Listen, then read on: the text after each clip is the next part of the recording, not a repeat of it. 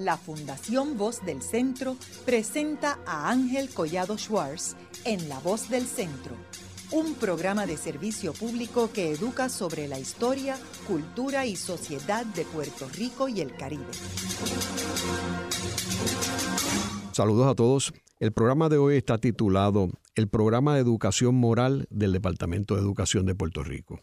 Hoy tenemos como nuestro invitado al doctor Ángel Villarini Jusino, quien es presidente de la Organización para el Fomento del Desarrollo del Pensamiento Internacional, que es una organización sin fines de lucro eh, y que se dedica a promover procesos de transformación educativa. Eh, el doctor Villarini ha sido asesor eh, del Departamento de Educación de Puerto Rico en los años 1986 y a 1991 y fue principal responsable del diseño e implementación de lo que se considera el más participativo, sistemático, comprensivo, efectivo programa de educación moral desde la, desde la escuela que se haya desarrollado en Puerto Rico. Sabemos que en Puerto Rico se está discutiendo el proyecto de educación moral en el Departamento de Educación. Eh, muchas de las personas que están opinando y tomando decisión, eh, que es un proyecto importante que afecta a miles de estudiantes, eh, en realidad no conocen bien ni son expertos en este tema. Eh, y es un tema que, es bien importante en términos de la educación de Puerto Rico y vamos a discutir por qué. Eh, quizás sea bueno, eh, Ángel, contestar la pregunta, ¿por qué un programa de moral es importante para el sistema de educación en Puerto Rico? Bien, gracias por esta invitación y esta oportunidad de, participar en, la discusión de, este tema. Uno de los beneficios que, tiene el conocimiento de la historia es que nos ayuda a evitarnos errores que hemos cometido en el pasado y nos ayuda a aprovechar aciertos que hemos tenido en el, en el pasado. Y es una lástima que cuando se planificó el desarrollo de este programa, pues eso no se tuviera eh, en consideración y se mirara hacia el exterior y no se mirara hacia Puerto Rico en términos de, qué hemos hecho aquí con relación a este tema y, con cuál es el resultado. La escuela, Ahora, ¿cuál es la importancia? Como tal, tiene dos tareas que podríamos decir que son las principales, ¿verdad? Por un lado, es desarrollar la capacidad de aprender del estudiante, su intelecto, eh, su pensamiento y todo el éxito que el estudiante pueda tener en la escuela y, luego en su vida profesional o ciudadana depende de cuánto desarrollamos esa capacidad de los estudiantes para pensar, para aprender, para construir conocimiento. Pero por otro lado, cuando esa capacidad no se pone al servicio de unos fines, de unos valores, el resultado puede ser eh, desastroso. No, no, no hay peor forma de desarrollar un ser humano que desarrollar su inteligencia, su capacidad intelectual eh, al servicio de cualquier causa y no al servicio de lo que estimamos como bueno, que lo que estimamos como justo. Nosotros no podemos eh, sobrevivir como sociedad, ni siquiera como especie humana, eh, solamente a base de la inteligencia.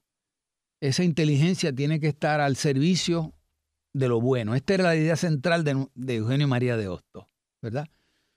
Y poner la inteligencia al servicio de lo bueno, lo que significa es que nuestra relación con la naturaleza, nuestra relación con los otros seres humanos o nuestra relación con nosotros mismos, la calidad de esa relación depende de que esa inteligencia, cuando tenemos que tomar decisiones, lo hagamos en favor de las cosas que consideramos buenas, eh, justas. Eh, de aquí, por lo tanto, la necesidad de que la escuela sea, como decía Hosto, una forjadora de conciencia. en el sentido no solamente intelectual, sino también en el sentido moral. Porque la moral, los valores, son los que nos van a permitir, cada vez que tenemos que tomar una decisión, preferir lo bueno, lo justo, a lo malo y al injusto. Y cuando se debilita la formación moral de las personas, su formación en valores, su conciencia, su capacidad para preferir el bien sobre el mal, eh, los resultados son desastrosos. Es el deterioro de las relaciones con la naturaleza, es el deterioro de las relaciones entre los seres humanos y es el, incluso el deterioro ¿verdad? de la relación que uno debe tener con uno mismo. Ángel, eh, ¿podrías ubicarnos en el contexto histórico en, que en el que surgió y se desarrolló ese programa de educación moral y valores? Sí. El, programa se desarrolló como, como, parte de un esfuerzo de reforma educativa del que ya hemos hablado en otro eh, programa, eh, que se lleva a cabo ante una nueva situación histórica que se da en, en Puerto Rico. Y desde bien temprano, eh, en Puerto Rico eh, hubo una preocupación con este tema.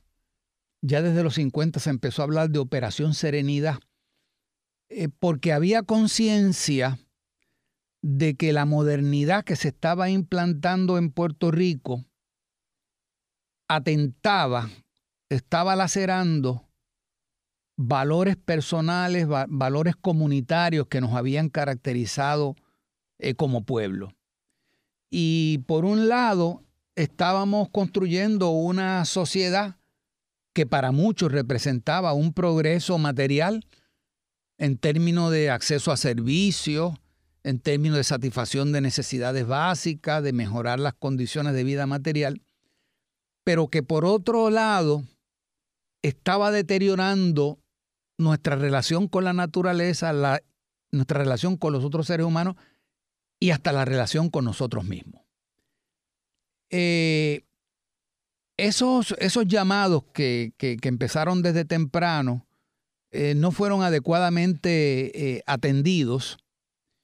Y ya para esta época de los 80 hay diferentes indicadores de cómo se había deteriorado la calidad de nuestra vida eh, ante lo que registrábamos como eh, eh, pérdida de los, de, los, de los, valores morales, que son los que nos permiten tomar decisiones en términos de lo que es bueno, de lo que es justo, de lo que es, saludable. ¿no?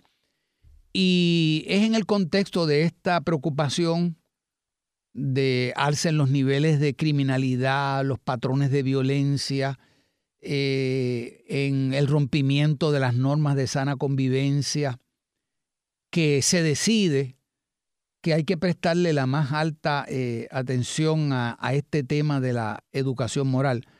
Que quiero insistir que una educación moral bien entendida, como nos enseñó ya Eugenio Marea de Hosto, es una educación que no se va a limitar a unas ciertas reglas de cómo tú te debes portar en la escuela, sino que una educación moral tiene que vivir, eh, tiene que ver con cómo logramos ayudar a desarrollar un ser humano que tiene la capacidad para una vida buena, para una vida sana, en sus relaciones con los otros, con la naturaleza eh, y con él mismo.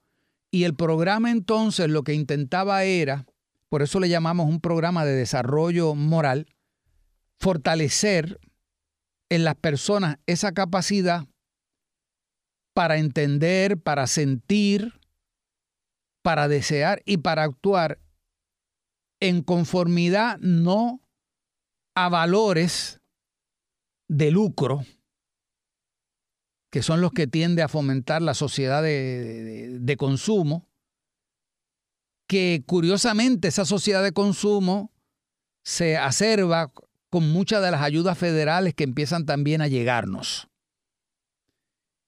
Y hay que provocar entonces un proceso de reflexión en términos de hacia dónde vamos, qué calidad de vida, qué clase de vida eh, nosotros queremos. Ahora, eh, el programa, eh, cuando comienza eh, a establecerse en el Departamento de Educación, ¿fue en el 1986 o había habido algunos intentos anteriormente? Sí, había habido, por ejemplo, antes de que se estableciera este programa, siempre había habido en la escuela puertorriqueña una preocupación por este tema, pero los programas anteriores, eh, contrario a este programa eh, que nosotros trabajamos, eh, adolecían de, tres problemas. primero, un concepto ya superado por la ciencia del aprendizaje y el desarrollo de cómo se produce la formación moral. Nosotros venimos de una tradición legado sobre todo de, España primero y del protestantismo norteamericano después, de que la moral hay que inculcarla. Esa es muchas veces la palabra que utilizamos. Palabra que viene del latín que quiere decir meter a la fuerza. Y lo que las ciencias del aprendizaje y del desarrollo humano en el ámbito moral nos enseñan es que de la misma manera que el conocimiento no se puede transmitir, sino que el ser humano tiene que construirlo. Yo como profesor lo que le puedo hacer a un estudiante es transmitir la información. Yo no le puedo transmitir mi conocimiento. Yo le transmito información y tengo que propiciar entonces que el estudiante esa información la convierta, la procese, como decimos hoy día, y construya su propio conocimiento, desarrolle sus propias estructuras conceptuales. Pues con los valores sucede algo similar. Yo no puedo transmitir valores, yo no puedo transmitir conciencia, ¿verdad?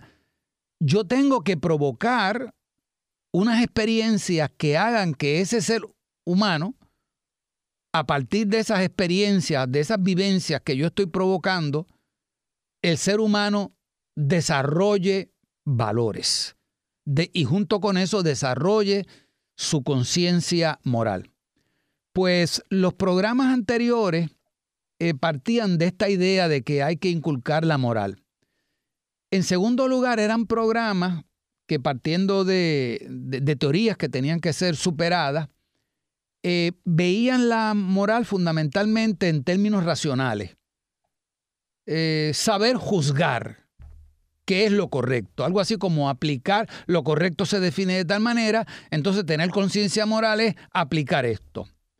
Eh, nosotros, de nuevo, siguiendo a Hostos, que se anticipó a, desarrollos actuales, nos dimos cuenta que la moral es un fenómeno de conciencia y que la conciencia no solamente la conciencia moral no solamente es entender qué es lo justo o qué es lo digno, qué es lo bueno, sino que esto sobre todo sentir. Es decir, que me duela hacer el mal y que yo me alegre de hacer el bien, que me duela la injusticia, que me alegre la justicia. Y la moral también es una cuestión de voluntad, que yo tenga el deseo y la persistencia de ser justo, de hacer el bien. Por lo tanto, nosotros intentábamos un programa mucho más complejo, mucho más completo, que se dirigiera no solamente a la capacidad de juicio del estudiante, sino a su sensibilidad y a su voluntad, y que se tradujera luego en acciones.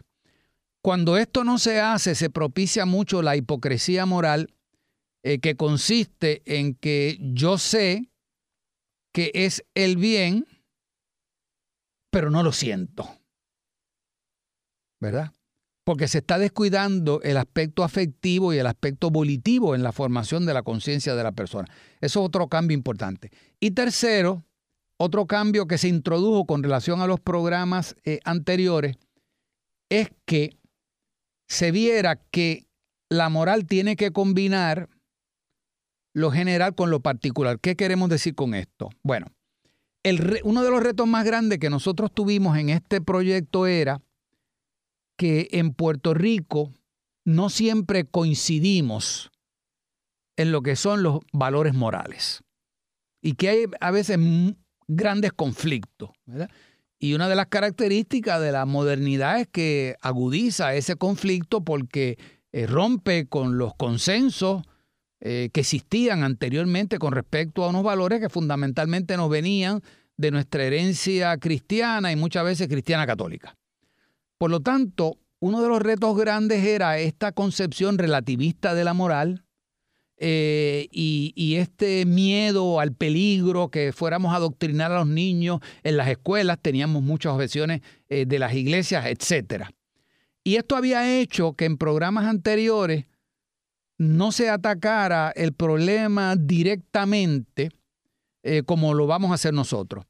Nosotros entonces hicimos una distinción y seleccionamos dos valores en los que había consenso. El valor de la dignidad y el valor de la solidaridad.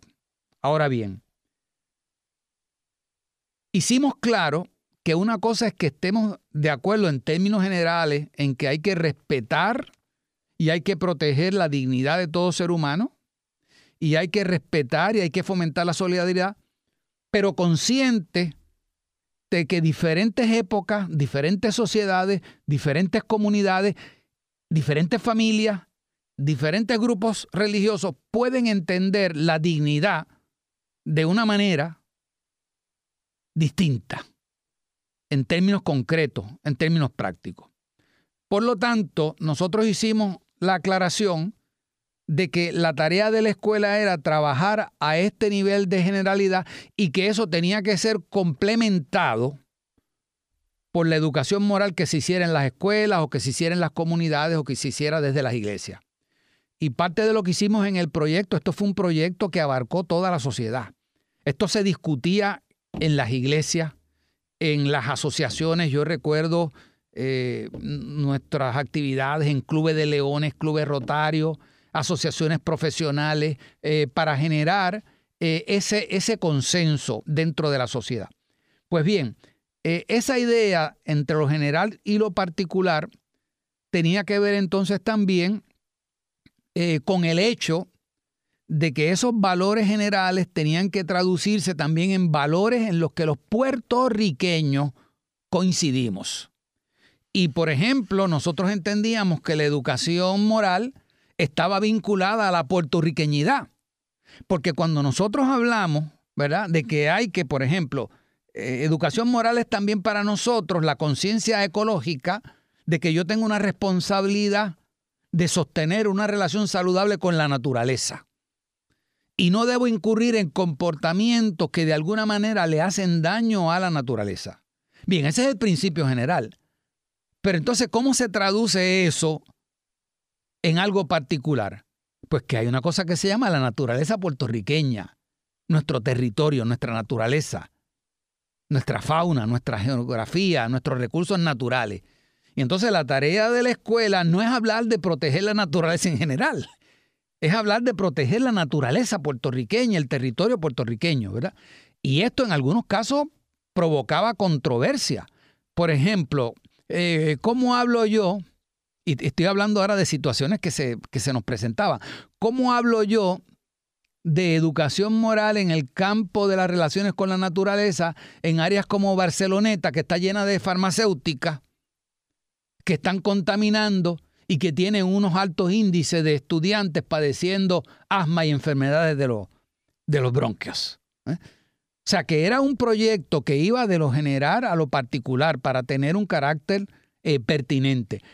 E, en, otras palabras, yo, eh, yo, y de hecho yo fui niño escucha durante hasta los, hasta los 17 años. Estuve en el escutismo, ¿verdad? O sea que no tengo nada en contra del escutismo. Pero esto no es un programa de moral tipo Boy Scout, niño escucha, de uno portarse bien, ¿verdad? En el sentido eh, tradicional de esta expresión. No. Eh, ahora, eh, Ángel, este programa, ¿cómo canaliza todas estas ideas? ¿A través del currículo? ¿A través de educación a los profesores? ¿cómo, se canaliza? Bien. El, el programa que era parte del esfuerzo de reforma educativa. La reforma educativa se basaba en tres principios. Pensar críticamente, sentir, pensar, sentir y actuar moralmente y que la educación sea pertinente, que la educación corresponda eh, con la vida, con las necesidades, con los intereses no solamente de la sociedad, sino también de los niños, de los jóvenes, de las comunidades.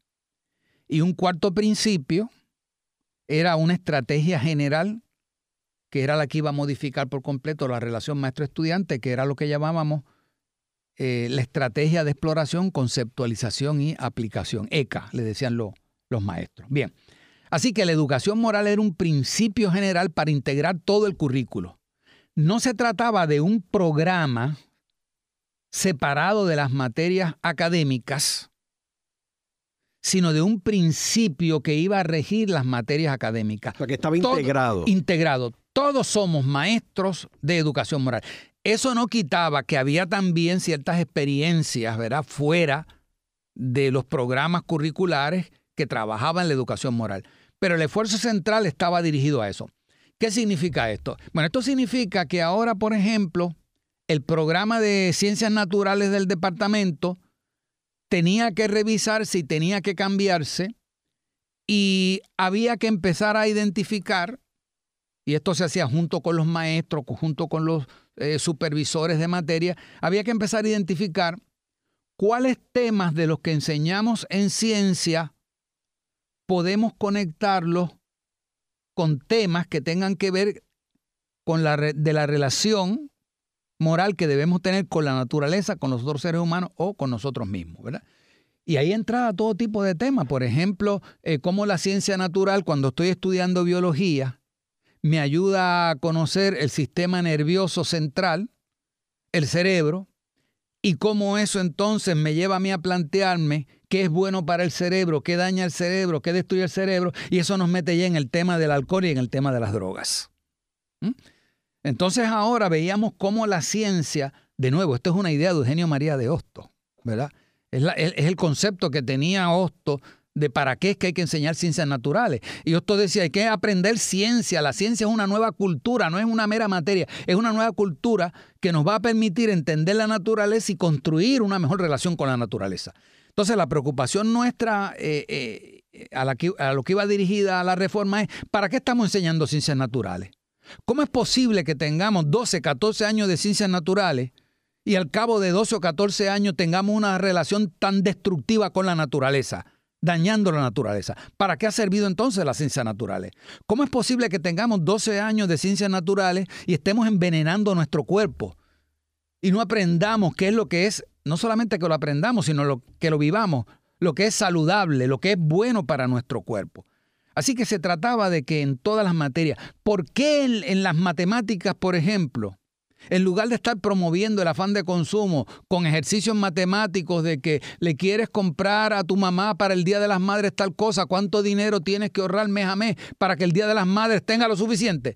¿Por qué no tomar otros ejemplos que tengan que ver con el aspecto de, la, de las desigualdades que hay, por ejemplo, eh, eh, eh, digamos, Juana, que es una mujer en tal fábrica, mensualmente trabaja tanto y gana tanto, mientras que Pedro, que es hombre, gana tanto, ¿quién gana más y por qué? Y es justo que así sea, ¿no? Así que se, trataba de integrar la reflexión moral como una dimensión, como un aspecto de la vida. O sea, esto no era un, un, programita con uno, un paquete comercial con unos materiales, ¿verdad? Que vamos a estar utilizando en las escuelas Esto era todo un principio eh, integrador. Pero además del currículo, eh, nosotros trabajábamos con la idea, ¿verdad?, de que la moral se aprende sobre todo viviéndola, en el ejemplo. Y entonces el programa de educación moral requería grandes cambios, democratización de la escuela, buen trato a los estudiantes, y todo esto lo hacíamos fundamentándonos en estudios. Nosotros hicimos un estudio recogiendo las opiniones de, los estudiantes de cómo ellos se sentían en las escuelas, de que si ellos sentían que se les respetaba su dignidad, de que si había relaciones de solidaridad, todo esto se, se, trabajó a, base de investigación y los resultados fueron desastrosos, ¿verdad? Y, de hecho descubrimos que los estudiantes a nivel de primaria se sentían mejor tratados, respetados, que como se sentían los estudiantes de nivel secundario. Haremos una breve pausa, pero antes los invitamos a adquirir el libro Voces de la Cultura con 25 entrevistas transmitidas en La Voz del Centro. Procúrelo en su librería favorita o en nuestro portal.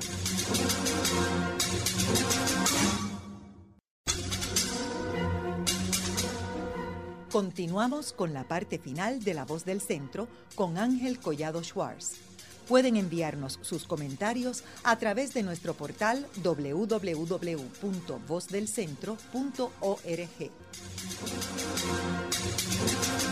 Continuamos con el programa de hoy titulado El Programa de Educación Moral del Departamento de Educación de Puerto Rico. Hoy con nuestro invitado, el doctor Ángel Villarini Jusino, quien es especialista en este tema y que ha trabajado muy de cerca como asesor del Departamento de Educación en la reforma educativa de 1986 al 91 y también el programa de moral eh, en el Departamento eh, de Educación.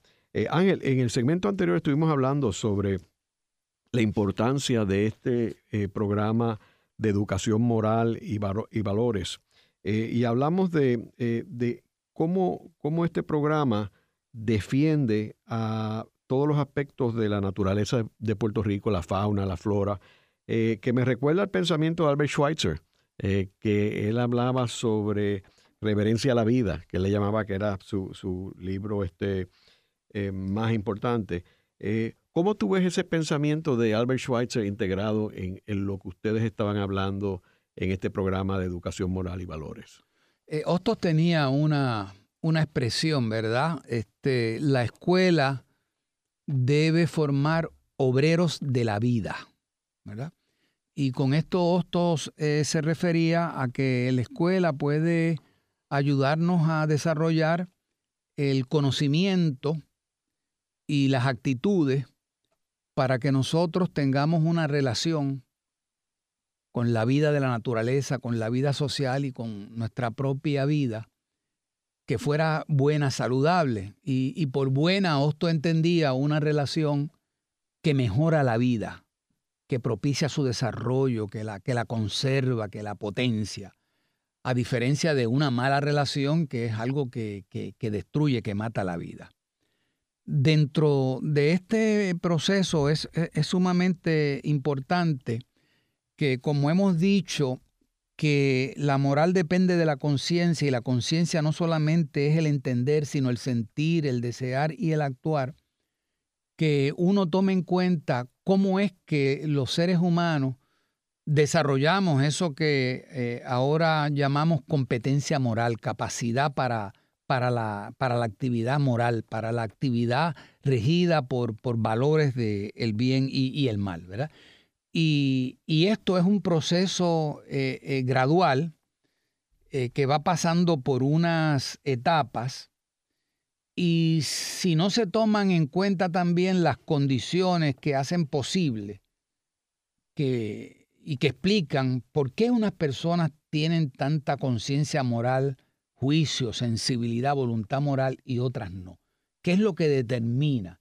Es, esa es la pregunta clave para el desarrollo moral. ¿Qué, ¿Cuáles son las condiciones que propician que unas personas desarrollen una alta capacidad moral y, otras tengan tan baja capacidad moral. Y bueno, pues ya tenemos investigación acumulada desde el ámbito de la, de la psicología, de la sociología, de las neurociencias, ¿verdad? A, que, a que, apuntan que hay unas ciertas eh, eh, características eh, que van a hacer la diferencia. Y la, y, la que viene a resumirlas todas es que, que la competencia moral es el resultado de ciertas vivencias, ciertas cosas que tú has vivido conviviendo con otros. Es decir, la, moral es un fenómeno de, comunidad, de, cómo convivimos los seres humanos y en esa convivencia cuáles son los valores que se están viviendo que entonces tú los experimentas. En ese sentido, pues se ha demostrado, ¿verdad?, que los programas más efectivos de formación moral son aquellos eh, eh, programas donde los estudiantes tienen la oportunidad de vivir la moral. ¿no? Y entonces nada más contradictorio eh, para fomentar el desarrollo moral de que los estudiantes estén viviendo experiencias, teniendo experiencias que contradicen la moral misma, ¿verdad? Eh, por ejemplo, la hipocresía moral. Y la hipocresía moral, por ejemplo, la vemos cuando tratamos de implantar un programa de formación moral por medios que no son morales, por medios que contradicen la moralidad misma, ¿verdad? Y si hemos dicho que la moral no se inculca, no se impone, sino que la moral es algo que se va desarrollando a través de un proceso de vivirla, eh, de nosotros irnos apropiando de ella, entonces la condición básica para un buen programa de educación moral en nuestras escuelas, ¿verdad? Es que este programa sea consensuado, que sea dialogado, que sea producto, ¿verdad? De la aceptación, del entendimiento eh, de los maestros que están dentro del sistema y que son los que van a practicar este tipo de educación moral. Y esto requiere entonces procesos formativos, eh, procesos de diálogo, donde se forman los maestros. Eh, nosotros tenemos una expresión muy sencilla en Puerto Rico, nadie puede dar lo que no tiene, ¿verdad? Y entonces, de la misma manera que un maestro que, carece de una buena formación cultural y de un intelecto no puede promoverlo a los estudiantes, tampoco un maestro que no esté eh, formado eh, fortalecido en su conciencia moral, en sus valores, podrá propiciar este desarrollo. De hecho, en el programa nuestro, nosotros incluso conversábamos esto con los maestros y decíamos, si usted no se siente que es capaz de dar el ejemplo, que, es capaz de vivir a la altura de lo que está enseñando, de lo que está tratando de formar, ni siquiera lo, intente. Y, de aquí nuestra, nuestra preocupación, ¿verdad?, de que tratemos eh, de imponer un programa eh, que no cuenta con el respaldo, con el beneficio y que trae ya detrás de sí tanta, tan, tanta carga de cosas no bien hechas, ¿verdad? Eh, Ángel, ¿y qué relación hay entre la palabra ética y moral? Bien. En la propuesta que nosotros trabajamos en aquel entonces, eh, usamos, partimos de una distinción que se utiliza en filosofía la distinción entre moral y ética.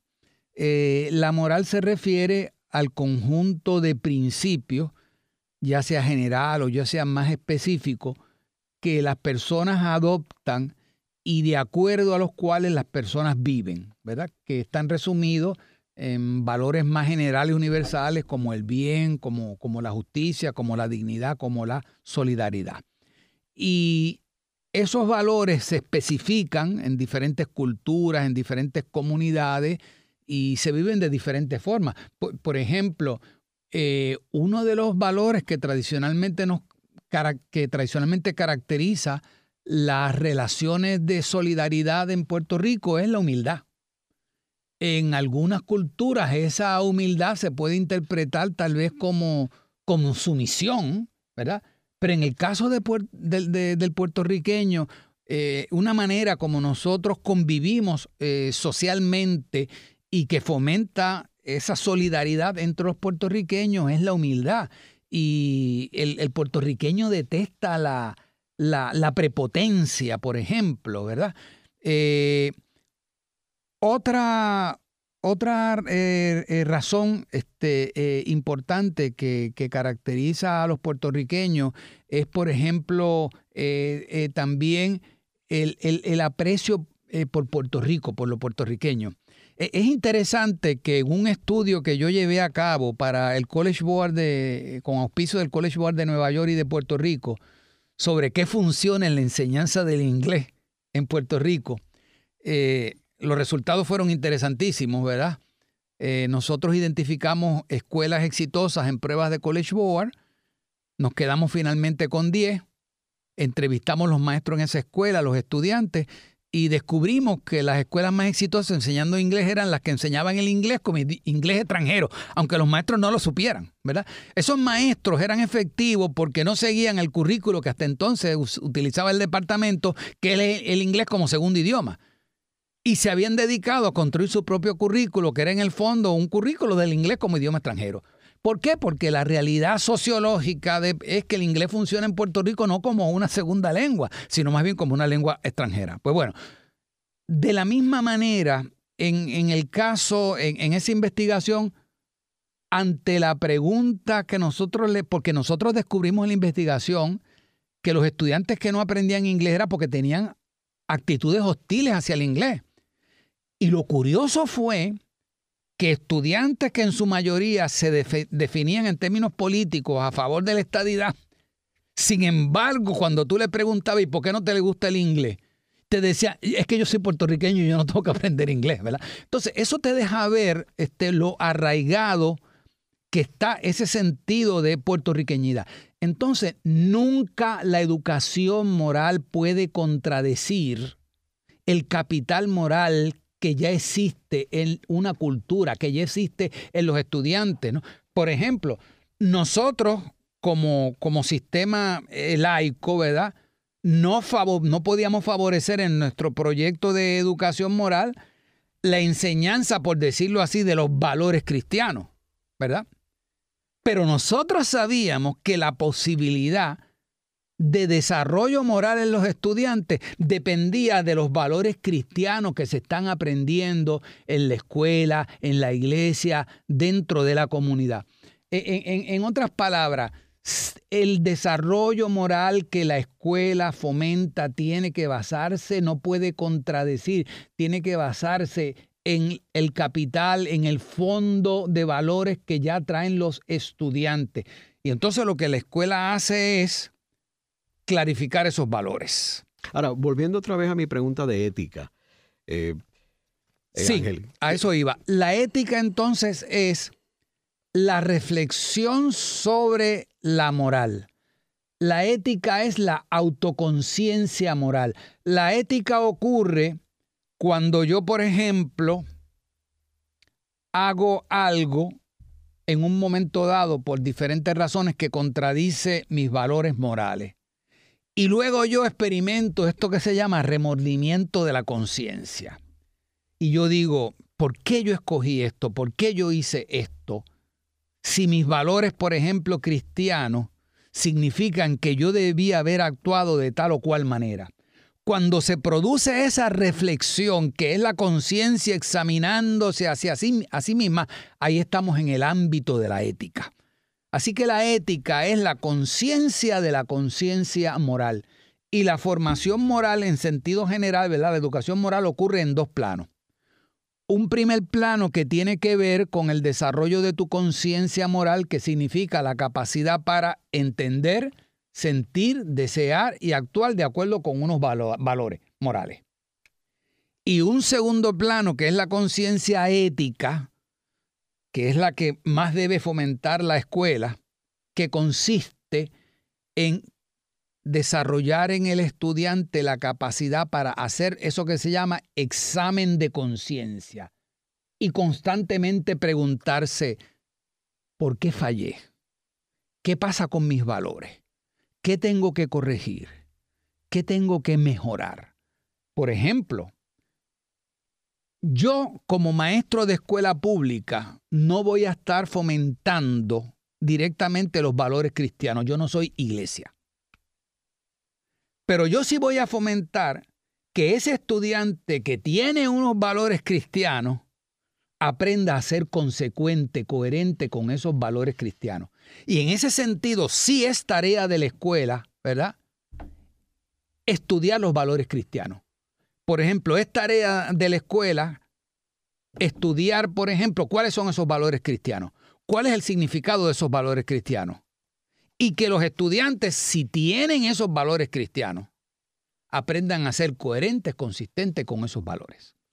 Ángel, en, el aspecto de la ética, a mí me parece bien interesante que, eh, por ejemplo, los discursos de eh, Luis Muñoz Marín a la legislatura a principios de año, eh, él siempre tocaba el tema de la ética de trabajo, que él decía que el puertorriqueño debería tratar de superarse, dar el máximo en su trabajo, no importa eh, las funciones que haga como obrero. Y, por eso que me parece interesante el, aspecto, y, y, Hostos también hablaba de, ética. Eh, ahora, eh, en términos de este programa de, de moral y de valores, concretamente, ¿cuáles eran las metas y cómo se midieron los resultados de esas metas. Bien. La meta principal era desarrollar en los, desarrollar en los estudiantes lo que llamamos la conciencia moral, que es la capacidad del ser humano para en diferentes situaciones entender sentir, desear y actuar escogiendo siempre lo bueno frente a lo malo, lo justo frente a lo injusto. ¿Y cómo mides eso? Hay varias maneras.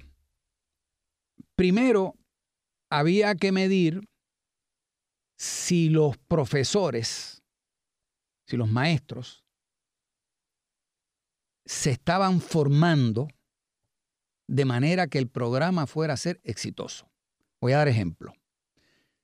Todo el sistema de reforma educativa, que fue una reforma desde la base, las escuelas se cerraban en Puerto Rico cada dos semanas durante la tarde y se dedicaban a estudiar los principios de la reforma, incluyendo el tema de la educación moral. Y los maestros eran formados a través de talleres, ¿verdad? Y eran formados por otros maestros. Todo este proceso de reforma no contratamos. Eh, eh, había dos personas que nos ayudaron muchísimo, eh, colombianos, como asesores, pero eran empleados del departamento cobrando el típico sueldo que se cobra en el departamento. Fue el único asesoramiento, el de esas dos personas y el mío por otro lado. Y yo la parte mía, eh, durante una época la trabajé como un descargue de profesor que tenía de la Universidad de Puerto Rico y luego cuando fundamos la organización para poder cubrir toda la isla, ¿verdad? Recibiendo el sueldo que recibiría cualquiera persona como un asesor del departamento yo identifiqué 15 profesores universitarios. Y el equipo de, nuestro de trabajo nuestro eran 15 profesores universitarios de aquí de Puerto Rico, el doctor Carlos Cañón y Marta Ospina, especialistas en el tema de la educación moral, dos colombianos, y yo. Ese era el equipo que dirigió todo el proceso. Todo lo demás fue utilizar el propio sistema educativo los recursos del sistema educativo. Lo primero que hicimos fue entonces identificar en cada distrito tres maestros sobresalientes en términos de su liderato académico y en términos de su comportamiento moral. Y fue a través de esos tres profesores en cada distrito escolar que se llevó a cabo todo el proceso. Los 15 profesores formaron esos 300 maestros durante todo un año completo. Y esos maestros entonces trabajaban directamente día, o sea, los sacamos de la sala de clase y trabajaban directamente metidos todos los días en sus escuelas, cobrando su sueldo de maestros. ¿Verdad? O sea que en términos de costo-beneficio, eh, el programa no tiene comparación. ¿Verdad?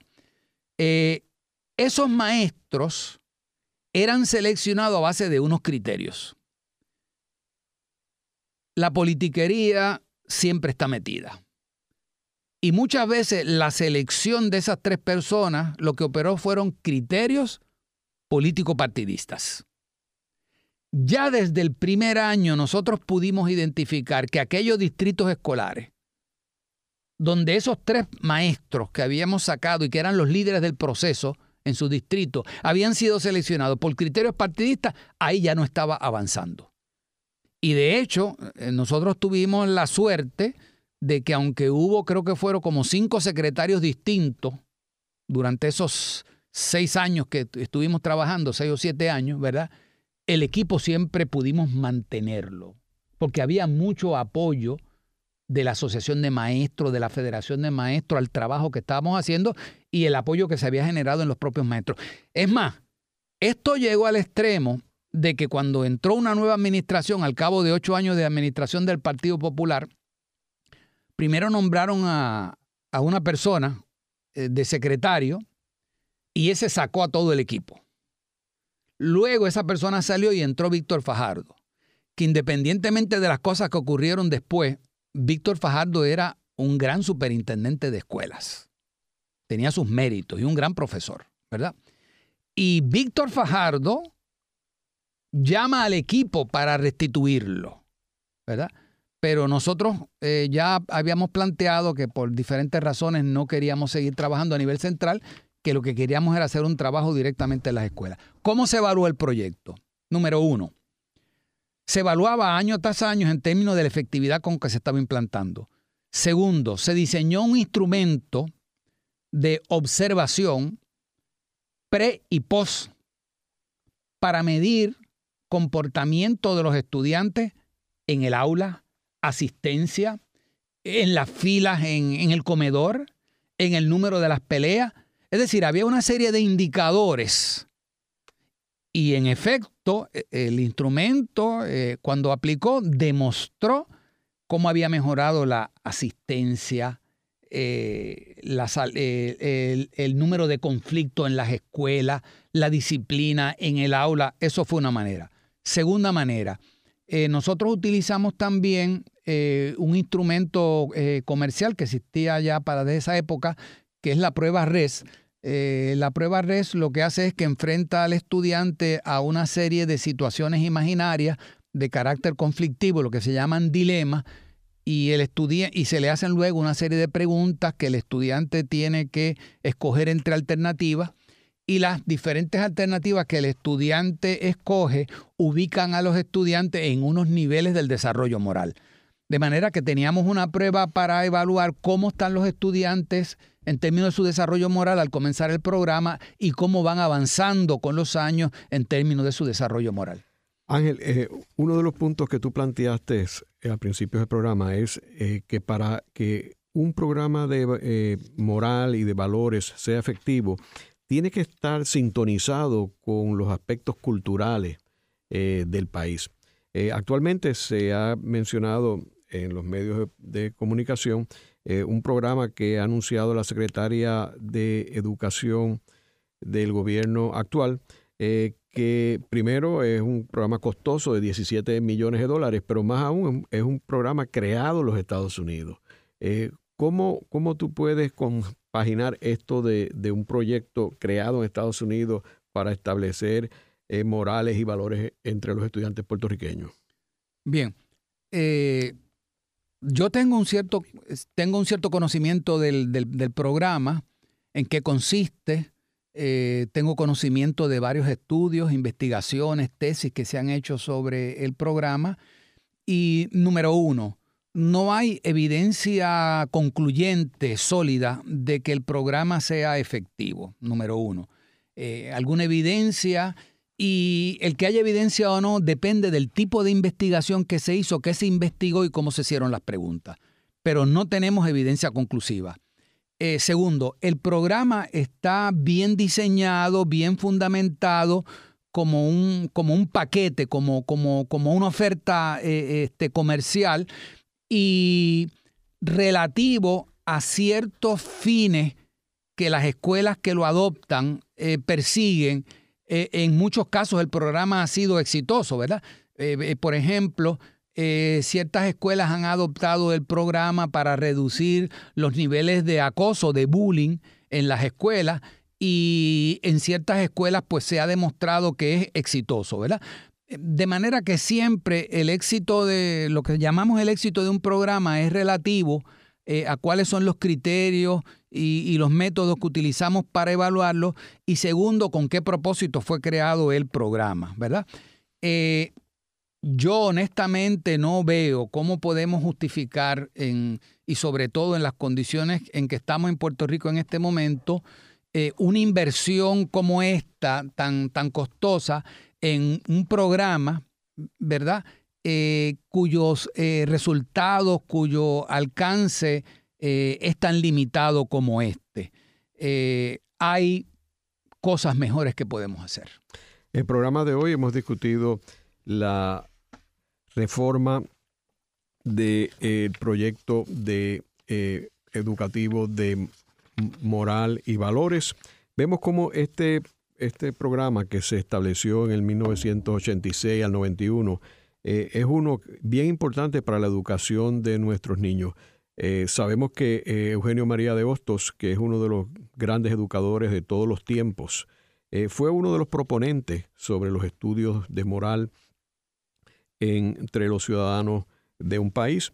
y vemos cómo actualmente se está evaluando un proyecto que, que, es ajeno a la cultura puertorriqueña y que tenemos que cuestionar la efectividad de ese nuevo programa. Eh, pero esto, el, el programa de moral y de valores es uno importante dentro de todo el sistema educativo de un país. Gracias, Ángel. Gracias. Esta ha sido una producción como servicio público de la Fundación Voz del Centro. Los invitamos a sintonizarnos la próxima semana a la misma hora. Y recuerden que pueden adquirir el libro Voces de la Cultura en su librería favorita o en nuestro portal.